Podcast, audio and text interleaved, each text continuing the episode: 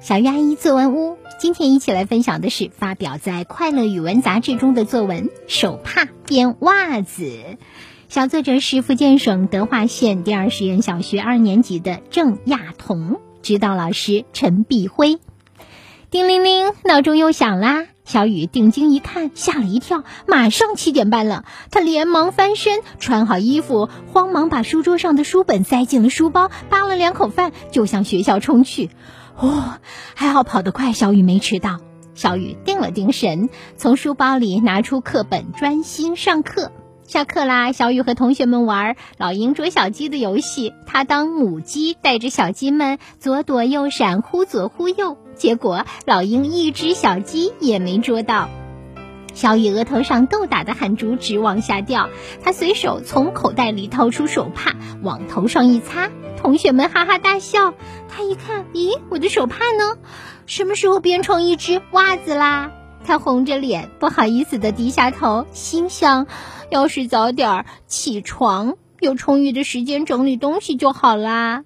从此，小雨吸取了教训，每天早睡早起，再也没有发生过手帕编袜子的事情啦。好的，以上就是郑亚彤同学的作文，接下来有请黄佳老师点评。同学们，你有过迟到的经历吗？是因为什么迟到的呢？有没有经历过因为迟到而闹出的笑话？小作者非常有发言权，因为他把手帕变成了袜子。你们一定很想知道发生了什么有趣的事，难道是因为他有魔法吗？我们一起走进手帕变袜子。睡太迟的小雨在慌忙整理后冲出学校，还好跑得快，小雨没有迟到。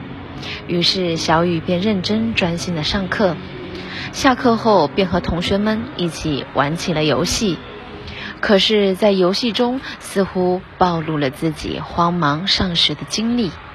只见小雨和同学们玩老鹰抓小鸡的游戏时，由于玩得特别兴奋，他便不觉地从口袋里掏出了擦汗的手帕。可万万没想到，口袋中的手帕竟成了袜子。一时间，小雨尴尬极了，红着脸不好意思低下了头。哈哈，都是迟到闹出的乌龙。通过小作者细致的刻画，手帕变袜子的故事变得形象有趣。后来的小雨每天早睡早起，再也没有发生过类似的事件。那么，怎么才能把迟到的作文写得有趣呢？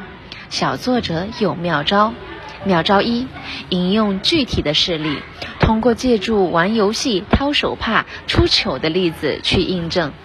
妙招二：通过神态、动作、心理描写，刻画了小鱼在慌忙中起床的样子、出糗羞红脸的样子以及后悔的心理。细节描写给作文大大加分。同学们，回想一下自己难忘的经历，也试着写一写吧。